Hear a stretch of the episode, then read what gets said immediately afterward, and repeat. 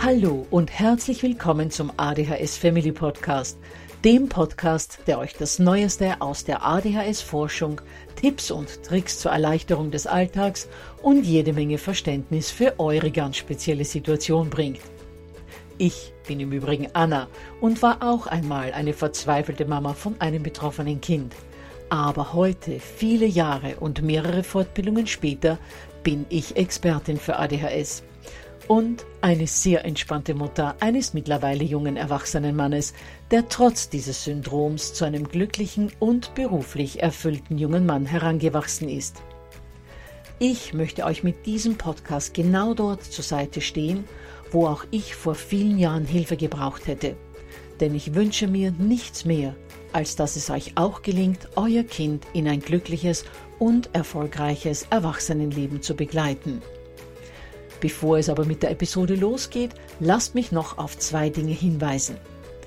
Punkt 1. Ich spreche in meinem Podcast immer nur von ADHS, weil das in der Fachwelt so üblich ist. Gemeint ist damit aber auch immer die verträumte Variante der ADS. Und Punkt 2. Die Werbungen, die im ADHS Family Podcast geschaltet werden, dienen der Finanzierung von Projekten, die der gesamten ADHS Community zugutekommen – denn sie werden für die Produktion von Erklärvideos für Kinder oder für das familiäre Umfeld, für die Informationsweitergabe an Pädagogen, Diagnostiker und Ärzte sowie für spezielle ADHS-Projekte herangezogen. Mehr Informationen dazu findet ihr am Beginn von Podcast 128 bzw. in dem YouTube-Video, zu dem ich in den Shownotes verlinke. Ja, ihr Lieben, für heute habe ich einen ganz speziellen Interviewgast, der uns auch über ein ganz spezielles Thema berichten wird. Ich habe Anastasia Zhukova für ein Gespräch eingeladen, in dem sie uns zu dem hochspannenden Thema der Emotionsregulation einiges berichten wird. Anastasia Zhukova ist psychologische Psychotherapeutin und arbeitet in eigener Praxis in Berlin mit dem Schwerpunkt ADHS im Erwachsenenalter. Ich muss aber gleich dazu sagen, dass Anastasia derzeit, also im Sommer 2022, Aufnahmestopp hat, nur damit sich nicht der eine oder andere die Mühe macht, um einen Termin bei ihr anzufragen. Darüber hinaus engagiert sich Anastasia im Bereich Aufklärungsarbeit zum Thema ADHS, um zu mehr Sichtbarkeit von Erwachsenen mit ADHS beizutragen, als auch ein Verständnis der ADHS-Besonderheiten zu fördern. Anastasia ist also zwar auf Erwachsene spezialisiert, aber das Thema der Emotionsregulation begleitet ADHSler ja bereits von ihrer Geburtsstunde weg. Denn die meisten Mütter und Väter werden es wissen. Viele Kinder mit ADHS waren Schreibabys und sind dann auch im Krabbel- und Kleinkindalter schon durch eine erhöhte Hyperaktivität und auch Impulsivität aufgefallen. Das heißt, die Emotionsregulation ist von der ersten Stunde an ein Thema bei Menschen mit ADHS und deshalb trifft das, was Anastasia uns heute berichten wird, sowohl auf Heranwachsende als auch auf Erwachsene durchaus zu. Und natürlich sprechen wir auch phasenweise immer wieder nur von Kindern und ihren Emotionen. Gut, dann hören wir uns also an, was Anastasia zum Thema der Emotionsregulation zu berichten hat. Ja, liebe Anastasia, herzlich willkommen im ADHS Family Podcast. Es freut mich wahnsinnig, dass du dich heute bereit erklärt hast, uns hier einige Fragen zu einem sehr spannend klingenden Thema, nämlich dem der Emotionsregulation zu beantworten. Und ich darf dich mal kurz vorstellen, ein wenig habe ich ja schon im Intro über dich gesagt. Also du bist Psychotherapeutin in eigener Praxis mit Spezialisierung auf Erwachsene mit ADHS. Und da hast du irgendwie entdeckt, dass dieses Thema der Emotionsregulation eines ist, das sehr viele Betroffene und natürlich in letzter Konsequenz auch Kinder im Alltag sehr beschäftigt. Und dazu wollen wir uns heute ein wenig unterhalten. Herzlich willkommen. Vielen Dank für die Einladung. Ich freue mich, da zu sein. Ja, vielleicht magst du mal ganz kurz, Anastasia, dieses äh, große Wort ein wenig erklären. Was haben wir uns denn darunter vorzustellen unter Emotionsregulation? Ja, genau, es ist ein großes Wort. Aber im Grunde können wir uns unter Regulation sowas eben vorstellen wie es ist Steuerung oder Lenkung. Also so ähnlich, wie man zum Beispiel auch ein Fahrzeug steuern kann. Ne? Man kann da auf das Gas drücken, auf die Bremse drücken, nach links, nach rechts fahren. Ne? Da gibt es auch andere Verkehrsteilnehmer, die mal im Blick behalten halten. Und natürlich auch wollen wir wissen bei der Steuerung, wo wollen wir überhaupt hin. Ja, und ähm, so ähnlich wäre es bei den Emotionen, dass wir da eben auch schauen, im Blick behalten, was ist eigentlich gerade passiert, was fühle ich eigentlich auch gerade, was ist die Situation, wer ist noch beteiligt ne, und was ist eigentlich auch gerade mein Ziel, was ist auch die Handlung auf diese Emotion hin, die hier gerade Sinn machen könnte. Das wäre grob erklärt, dieser Bereich Emotionsregulation. Das heißt, um die Parallele zwischen dem Autofahren und der Emotionsregulation zu ziehen, man muss einfach immer aufmerksam sein, so mhm. wie beim Autofahren, was passiert rund um mich und was muss ich alles tun, um das Fahrzeug einigermaßen gefahrenfrei zu steuern. genau, genau. sollte ich dann eben auch lernen, hoffentlich auf meine Emotionen zu achten, um die auf eine Art und Weise zu bedienen oder eben mhm. zu steuern, damit ich auch da gut durchs Leben komme. Mhm, ganz genau, ja. Und bei ADHS haben wir eben nochmal die Besonderheit, dass das Fahrzeug besonders leistungsstark ist oder eine sehr starke Beschleunigung hat. Also das ist dann so eher der emotionale Ferrari unter den Emotionen. Also der ist einfach schneller von 0 auf 180 als, sagen wir mal, ein Ford Fiesta. Genau, und haben aber oft nur die Bremsen eines Fahrrades. Ganz genau, ja.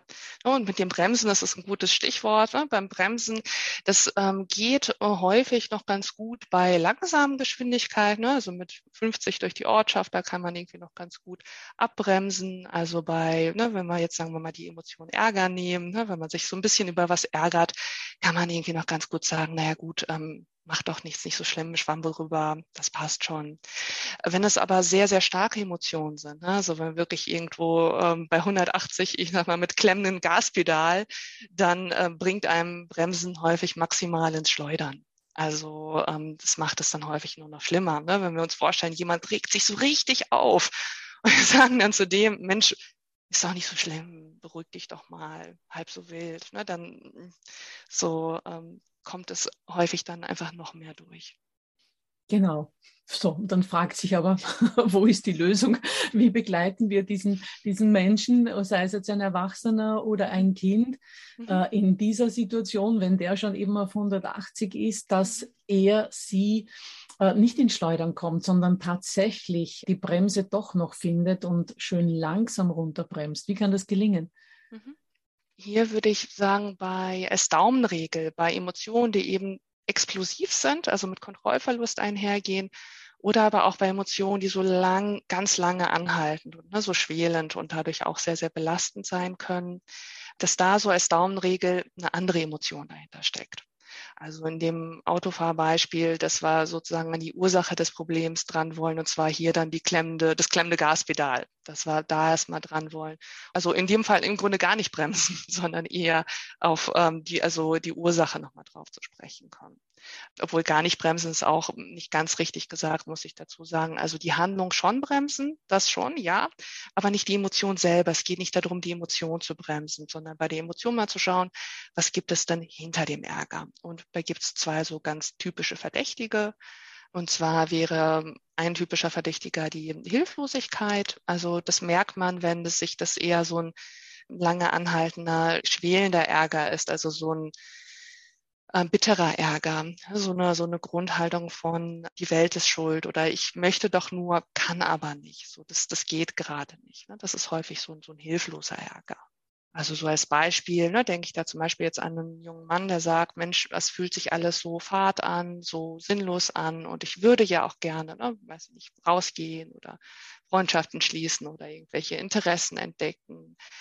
Aber niemand hat Zeit oder ähm, es kostet alles viel Geld oder ich habe zu viel zu tun oder ich habe einfach keine Energie. Ne, das ist auch so was ganz typisches bei Hilflosigkeit. Dieses, ich würde ja, ich kann aber nicht, ich, ich schaffe es nicht, ich schaffe nicht das auch noch. Und ne, wenn dann jetzt jemand dazukommt und sagt, Mensch, jetzt mecker doch nicht so viel rum, mach doch einfach, ne, dann kommt es natürlich erst recht zu diesem explosiven Ärger, ne, zu diesem Mensch, äh, du hast doch keine Ahnung, ne, so ich doch jetzt hier in meiner Situation. Ne, das wäre dann erstmal Hilflosigkeit hinter dem Ärger. Das wäre eine Sache, ne, über die wir uns erstmal bewusst machen können, wo wir dann schauen können, was machen wir dann äh, mit der Hilflosigkeit.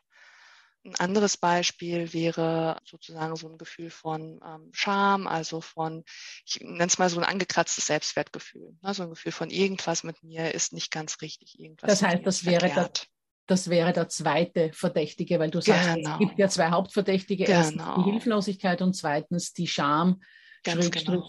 äh, angekratzter Selbstwert. Mhm, ganz genau.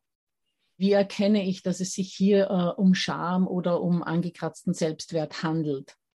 Das ist besonders schwierig, schwer zu erkennen tatsächlich direkt. Also es fühlt sich häufig eher so an wie so ein recht nebliger, recht schweren Worte zu fassender, schwer greifbarer, aber sehr schmerzhafter Zustand. Das hat einfach den Hintergrund, dass ähm, Scham einfach eine Emotion an sich ist, die mit dem Impuls einhergeht, sich zu verstecken. Ja, also das Loch soll aufgehen, man will darin versinken und einfach nicht gesehen werden. So, das heißt, dieses Gefühl selbst versteckt sich, könnte man sagen.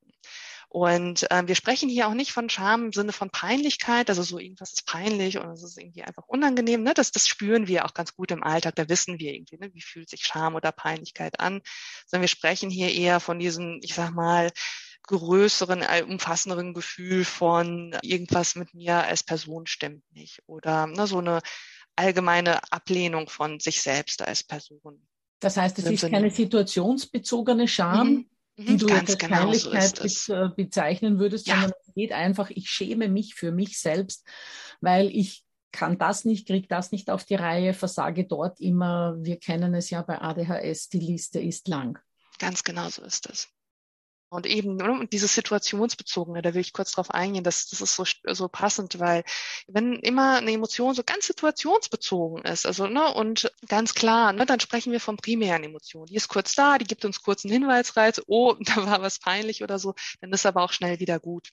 Und ähm, dann gibt es eben aber auch diese ne, Emotionen, die eben, wie du sagtest, nicht so situationsbezogen sind, sondern sich so sekundär darüber legen. Und die können sich dann einfach sehr schwer auszuhalten anfühlen, wie bei dieser Scham gesagt, das wird dann eher gefühlt als so ein so ein schmerzhaftes Gefühl, so ein, so ein Gefühl von irgendwas mit mir stimmt nicht, so ein Gefühl von Kampf gegen sich selbst auch ein Stück weit und wo sich darüber hinauf dieser defensive Ärger drüber legt. Also so diese explosive Wut ist das häufig. Also so dieses Gefühl von, nein, das stimmt nicht, ne, was gesagt wird, oder ich muss es beweisen, ich, ich zeig's denen jetzt und also, ne, so, das hat eher so eine Qualität, wenn da Scham dahinter steckt.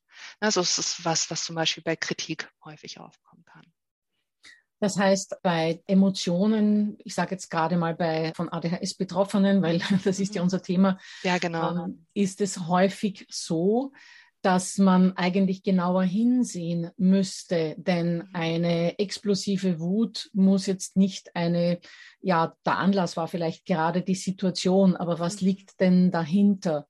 Mhm. Wenn ich da jetzt zum Beispiel in den Kinderbereich schaue, die Mama sagt Hausaufgaben und mhm. der Sohn explodiert aber sofort schon beim ersten Beispiel mhm. und, und, und wirft natürlich dann der Mutter irgendwelche Nettigkeiten an den Kopf oder, oder äußert sich entsprechend über die Lehrkraft, die diese doofen Beispiele mhm. ausge, aufgegeben hat. Dann erkennen wir da zuerst mal Wut. Aber in Wahrheit wird wahrscheinlich sogar beides, äh, das du genannt hast, mhm. darunter ja. liegen. Ja. Erstens mal die Hilflosigkeit, ich kann es eigentlich gar nicht. Mhm. Und zweitens mal die Scham, weil ich einfach viel zu doof dazu bin. Das heißt, genau. was wir eigentlich in unserem Fall als Eltern im Umgang mit Erwachsenen, als Partner, Kollege, was auch immer tun müssten, wenn es uns denn überhaupt bewusst wäre, ist, innezuhalten und hinzuhören und hinzuschauen und vor allem hinzuspüren. Mhm. Worum geht es eigentlich wirklich? Mhm. Ist es wirklich nur genau dieses eine Beispiel, das eine Mathebeispiel? Mhm. Oder war es wirklich nur diese eine kleine Bemerkung des Arbeitskollegen, äh, die unangebracht war? Nee, war es natürlich nicht, sondern was liegt dahinter? Und dort muss ich dann eigentlich hinspüren und darauf müsste ich dann eigentlich reagieren. Mhm. Ganz genau. Und ganz interessant wird es dann auch noch, also ne, wenn ich zum Beispiel auf die Bemerkung des Arbeitskollegen eingehen würde, dass es sich dann manchmal auch mischt, dass zum Beispiel vielleicht in dieser Bemerkung wirklich ne, irgendwas war, zum Beispiel wird jemand für was ungerechtfertigt kritisiert ne, von dem Kollegen. Dann war das tatsächlich irgendwie eine Ungerechtigkeit und da wäre auch so ein Stück weit von einem, ich sag mal, emotionalen Signalreiz, etwas Ärger ja auch absolut angemessen. Ne. Ich will auch nochmal betonen, das Gefühl von Ärger ist etwas anderes als den Ärger auszuagieren. Also wir sprechen einmal beim Ärger zulassen von das Gefühl spüren, also den als Hinweisreiz wahrnehmen, als, oh, das habe ich gerade als ungerecht erlebt oder hm, irgendwie ne, fühle ich mich da gerade in meinen Grenzen bedroht. Das ist erstmal nur der Hinweisreiz danach kann ich ja schauen, macht es Sinn oder ne, macht es nicht Sinn, etwas anzusprechen. Und wenn ich es anspreche, kann ich das dann ja auch in einer ruhigen, klaren Art tun. Und dann ist aber interessant, wenn sich auf diesen ne, eigentlich sehr hilfreichen Ärger dann zum Beispiel Scham oder Hilflosigkeit drüberlegt. Also gerade wenn Menschen, ne, es sind ja viele Menschen mit ADHS dann von starken Emotionen eben betroffen, immer wieder gespiegelt bekommen haben, Mensch, reg dich nicht so auf oder du bist so sensibel oder nicht immer ärgern. Ja, das Ärger im Allgemeinen unterdrückt wird. Und dann halt auch dieser hilf hilfreiche, ähm, adäquate Ärger auch im Grunde gleich der erste Impuls ist, oh, darf ich nicht. Ne? Gerade bei Menschen, die eben so sozialisiert sind, so dass man sich dann eher zurückhalten muss. Ne? Also gerade viele Frauen sind ja auch davon betroffen, dass dann Ärger erstmal unterdrückt wird und sich da eben entweder Scham drüber legt im Sinne von, wenn ich mich darüber jetzt aufrege, dann finden mich die anderen zu anstrengend, zu schwierig, ich bin zu viel oder so. Oder auch Hilflosigkeit, dieses, naja, da passiert jetzt was Ungerechtes, aber ich kann gar nichts tun, weil ich, ich darf ja nichts tun, sonst bin ich ja wieder ne, diejenige, die überreagiert. Und darauf kann sich dann in irgendeinem ganz anderen Moment vielleicht dieser explosive Ärger äh, darüber stülpen, der aber vielleicht mit der Situation, wo es dann passiert, gar nichts mehr zu tun hat. Sondern der eigentlich eine Akkumulation von ganz vielen Situationen war, wo dann irgendwann mal das Fass überläuft und es genau. dann trotz versuchter Emotionskontrolle zur mhm. Explosion kommt. Mhm. Ganz genau. Es fragt sich jetzt nur, wie erkenne ich als Betroffener, sowohl als Erwachsener als auch als Kind, weil ich muss das ja als Kind schon bis zu einem gewissen Grad lernen, mhm. welche Emotionen, jetzt äh, nehmen, bleiben wir beim Ärger, sind in Ordnung, weil ich fühle mich gerade in meiner Grenze bedroht, so wie du es gerade mhm. formuliert hast. Mhm und was gehört eigentlich eher zu mir als Mensch, weil es mich so triggert, es aber eigentlich gar nicht so triggernswert wäre. Wie, wie kann ich das auseinanderhalten und wie kann ich dann entsprechend reagieren drauf? Genau, ganz, ganz zentrale Frage. Also ich würde nicht schauen, so, ah ja, ist das dann jetzt in der Situation adäquat, normal oder wie auch immer, weil ich, ich finde, das ist immer schwierig, sondern ich würde eher gucken, wie fühlt sich diese Emotion an. Also wenn wir von diesen hilfreichen Emotionen sprechen, wo es ne, ganz, ganz hilfreich ist, das erstmal zuzulassen, dann sind ein paar Merkmale davon, dass die eher kurzanhaltend sind. Also die dauern nicht lange an. Ähm, mit Kurzanhalten sind wirklich Sekunden gemeint, maximal Minuten, nicht Stunden oder Tage. Und die sind, äh, werden von Betroffenen selber nicht als überschießend erlebt. Ich spreche hier nicht von den anderen, sondern auch von dem Betroffenen selber. Das ist eher wie so ein Hinweisreiz, so ein Signalreiz. Nicht so was Drückendes von, ich muss das jetzt sofort ausagieren, sonst geht es gar nicht mehr. Und wenn das diese beiden ne, Qualitäten, es ist kurz anhaltend und es ist eben, wird vom Betroffenen selber nicht als überschießend erlebt, da sind, können wir uns ziemlich sicher sein, das ist hier einfach ein Signalreiz und mehr nicht. So, wenn es dann eben überschießt, ist es eben diese sekundäre Reaktion, dann macht es Sinn zu schauen, liegt denn noch was dahinter? Und dann kann es, wie gesagt, sein, dass hinter dieser Kaskade irgendwo auch adäquater Ärger ist. Und da dürfen wir natürlich auch hinkommen. Aber es ist halt auch erstmal wichtig zu verstehen, was genau ist denn diese Reaktion, was genau ist denn jetzt ne, dieser ähm, sind vielleicht die eigenen Grundannahmen, die gerade aktiviert sind, die zu dieser ähm, Reaktion führen, die man selbst auch als überschießend erlebt und als, ne, wo man selbst auch einen Kontrollverlust erlebt. Hättest du da ein Beispiel, dass das ein wenig greifbarer wird, mhm. dass man so unterscheiden kann zwischen dieser kurzfristig überschießenden Reaktion oder mhm. zumindest kurze Spitze dann wieder vorbei. Okay, mhm. ist Ärger, der in Ordnung ist und den darf ich auch spüren und das hat vielleicht mhm. jetzt gar nicht mal so viel mit meiner ADHS zu tun. Und mhm. andererseits dieses überschießende, mich alles schon fast verschlingende, mhm. wo da der Unterschied ist. Nehmen wir mal als Beispiel dieses ne, Kritik vom Kollegen oder so. Ne? Diese Person wird jetzt also kritisiert, sagen wir mal, für einen Fehler, für den sie jetzt tatsächlich gar nichts konnte. Und sagt erstmal nichts, ärgert sich dann aber tagelang darüber oder ist gereizt aufs Umfeld oder ist irgendwie so latent genervt. Ne? Das wäre so dieses Beispiel für diesen schwelenden Ärger. Beziehungsweise, wenn sie dann zum Beispiel der Freundin von dem Kollegen erzählt, dann wird sie vielleicht ausfallend oder ne, sagt dann eben ganz unschöne Worte über den oder sagt der Idiot oder wie auch immer. Ne? Also regt sich so richtig auf. Ne? Also da ist sowieso richtig viel Aggression einerseits zu spüren, aber andererseits ist es eben so, es, es verpufft halt im Nichts. Also es, es, es geht halt nicht, nicht wirklich irgendwie in etwas über, was, was dann wirklich handlungsrelevant wäre, ne? sondern es ist eher so dieses sich darüber aufregen im Grunde.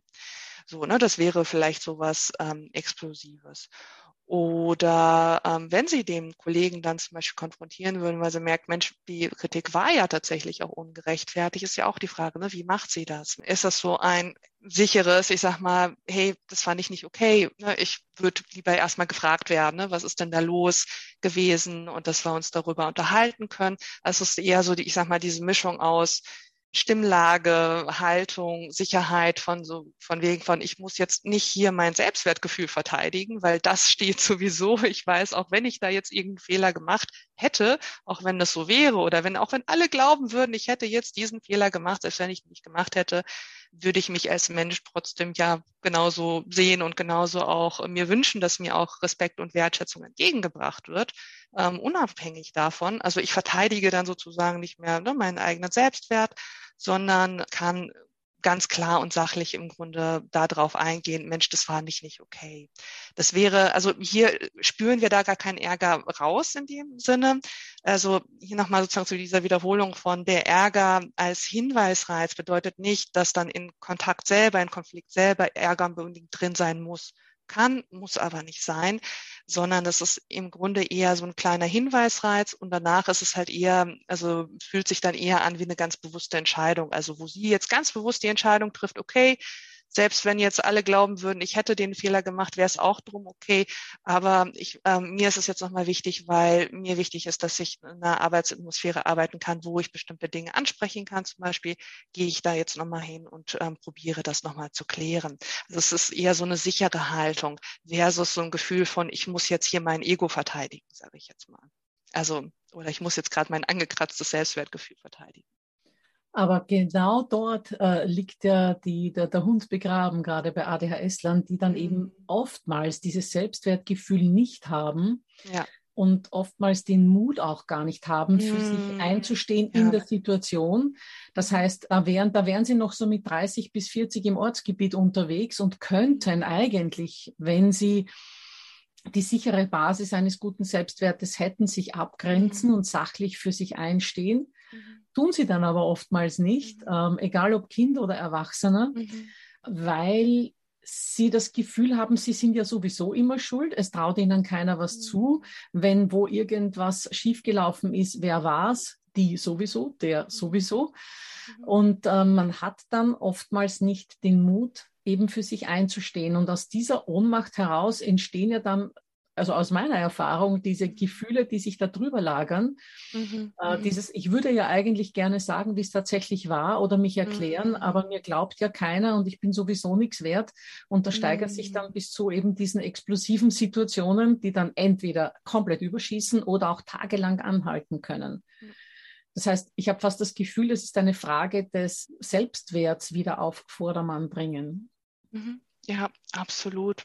Und ich würde da den Selbstwert auch nicht als so was Stetiges sehen. Also was man dann einmal hat und dann ist es gut so oder was man dann gar nicht hat und dann kriegt man das auch gar nicht hin in den Situationen. Also erstmal was, was man schon aufbaut, aber eher aufbaut als, ähm, ich nenne es auch ganz gerne so, so, so eine Haltung. Ich stehe hinter mir, egal was ist. So. Und diese Haltung hat man dann vielleicht nicht in allen Situationen, aber sozusagen die zu probieren, ähm, zu ähm, etablieren und in so vielen Situationen wie möglich dann auch ähm, wach zu rufen. Und hier gibt es so einen kleinen Trick, der klingt vielleicht ein bisschen paradox, aber der hilft gerade, was Scham angeht, manchmal sehr gut, weil was Scham uns ja im Grunde so weiß zu machen versucht, ist so dieses, wir sind nichts wert ne, oder irgendwas an uns ist irgendwie völlig defizitär. Und das liegt an Punkt, Punkt, Punkt. Ne? Und dann sind das so bestimmte Aspekte, so dieses, ich bin zu sensibel, ich bin zu viel, ich bin zu emotional oder ich bin äh, zu unfähig oder was auch immer. Und was auch immer dieser Triggerpunkt ist, die mal zu nehmen und die mal so richtig auf die Spitze zu treiben. Also nehmen wir mal dieses, ich bin zu empfindlich und sich dann sozusagen mal zu schauen, okay, selbst wenn das stimmen würde, was mir die anderen, vielleicht auch vermeintlich, aber mir die anderen vorwerfen, und ich bin der empfindlichste Mensch auf der ganzen Welt, habe ich es nicht trotzdem verdient, mit Respekt und Wertschätzung behandelt zu werden. Und es hilft dann manchmal ein bisschen aus dieser Sache, aus dieser Sachebene, was auch immer einem dann vorgeworfen wird oder auch vermeintlich vorgeworfen wird, also was dann man sich selber vorwirft oder was angetriggert wird, dem so die Spitze zu nehmen.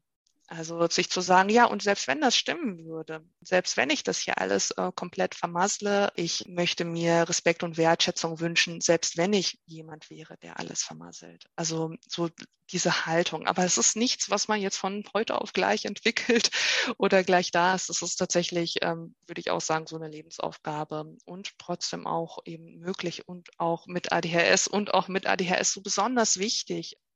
Genau, also ich habe fast das Gefühl, es läuft sich unterm Strich eigentlich drauf raus, dass man lernt, rechtzeitig die Emotion zu erkennen und auch rechtzeitig zu sagen, also rechtzeitig, einfach zu sagen, das finde ich nicht in Ordnung oder nee, da war ein Missverständnis oder das wurde mir anders erklärt oder ich kann das deshalb nicht, weil, dass man wirklich sagt, was Sache ist, eben auf dieser Sachebene bleibt, dass es einem nicht äh, in die Emotionsebene rüberzieht, wo man dann schon in diesen Strudel der Emotionen ist und gar nicht mehr schwimmen kann. Das saugt einen ja dann richtig runter. Nee, genau, so wenn das funktioniert, ähm, ist das ideal, ne, wenn man schon da hingekommen ist, das, das dann gut kontrollieren zu können. Aber wie du ja auch schon sagtest, ne, viele ähm, ja Kinder oder ja auch, auch Erwachsene natürlich ne, mit ADHS, wie du ja schon sagtest, sind ja gar nicht dort, dass es kontrollierbar ist. Und bei diesen, wenn man dann in diesem Strudel drin ist, also in diesen ähm, unkontrollierbaren Emotionen, sich da eher zu erinnern, also das hat auch viel mit Achtsamkeit zu tun, auch so selbst in diesem Strudel, selbst in diesen intensiven Emotionen, sich dann zu erinnern, Moment mal, dieser Ärger, der gerade da ist, der gerade so stark ist, der an sich hat jetzt gar keinen Hinweisreiz für mich. Der spiegelt jetzt nicht die Realität in Anführungsstrichen wieder, sondern der probiert mich gerade von einem verletzlichen Gefühl zu beschützen. Ich denke, da wäre für Eltern mhm. sehr, sehr hilfreich, wenn sie sich dann mit ihrem Kind, wenn dem Kind das passiert, und gerade bei Kindern passiert es natürlich noch viel mehr, weil die ja noch gar keine Strategien in diese Richtung angefangen haben zu entwickeln, wäre es hilfreich, diese Situationen dann wirklich sehr liebevoll und wohlwollend durchzugehen und versuchen, dem Kind zu helfen, dort mal hinzuspüren. Wie war denn das? Das heißt, man muss dann auch einen guten Augenblick abpassen.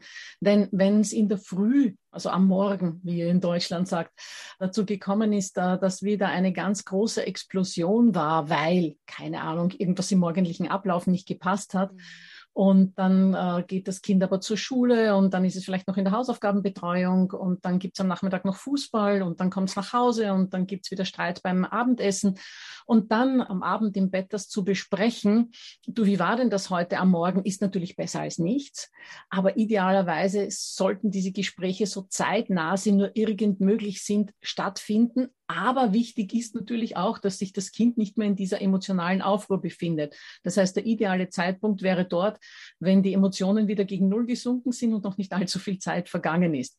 Aber nochmals, wenn das erst am Abend im Bett möglich ist, hilft das dem Kind bestimmt auch, weil bis zu einem gewissen Grad wird sich schon noch erinnern können, was ist denn da in mir vorgegangen, welche Gefühle haben sich da in mir ähm, aufgetan und vor allem auch, dass man das Kind erinnert, du, so eine Situation hatten wir schon, erinnere dich, damals hast du, Punkt, Punkt, Punkt, mir einfach gesagt, Mama, ich schaffe das jetzt nicht oder hast du dir ja dann doch äh, selbst einen Timer gestellt und dann hat das viel besser geklappt. Das heißt, das Kind auch erinnern an Strategien, um solche Situationen zu vermeiden oder nein, das Kind noch besser, das Kind daran zu erinnern, ich habe diese Situationen auch schon mal geschafft, ohne dass es zur Explosion kommen musste, weil es gibt eigentlich Strategien, nur habe ich die vielleicht in meiner Überforderung heute Morgen komplett vergessen, aber ja, warte beim nächsten Mal. Mhm. Und nochmals eben dieses, wie hat sich's angefühlt? Und wie hätte ich anders reagieren können. Weil das dann nachzuzeichnen in einer Situation, wo die Emotionen sich wieder beruhigt haben, das kann auch gelingen. Man muss es einfach versuchen. Nicht jedes Kind ist dafür bereit, aber es kann wirklich durchaus helfen. Absolut. Und auch dieses, was du gerade angesprochen hast, also dieses sanfte Herangehen. Also gerade wenn das so dieser beschämte Ärger ne, oder dieses Ich bin eh zu blöd oder so ne, dahinter ist, also umso wichtiger. Ne, also im Grunde dieses sanfte, weiche Herangehen, bei, bei Scham eben besonders hilfreich. Und bei Hilflosigkeit ist es auch, also es ist auch so was Mitfühlendes, aber es ist, hat auch so ein bisschen mitfühlende, aber auch kämpferische Haltung. So dieses, wir machen das jetzt trotzdem. Ne? Und auch wenn das schwierig ist und auch wenn das ähm, äh, ungerecht ist, dass du jetzt viel mehr im Grunde lernen musst, vielleicht als die äh, Klassenkameraden oder sowas schwieriger ist. Und trotzdem machen wir das jetzt. Also so, das hat halt auch noch mal so eine, so eine ermutigende, so eine kämpferische Komponente, ne? dieses Einflussgewinn trotz der Schwierigkeiten, die dann der, der Hilflosigkeit entgegengesetzt hilft. Genau, und da brauchen Kinder einen starken Partner und das sind Mama und Papa in der Regel. Super spannendes Thema, Anastasia. Da könnten wir jetzt noch ewig weiterreden. Mhm. Aber ich freue mich, dass du äh, dich bereit erklärt hast, heute im ADHS Family Podcast uns einen kurzen Einblick in diese sehr spannende Thematik der Emotionsregulation zu gewähren. Vielen Dank. Sehr gerne und ich bedanke mich auch ganz herzlich.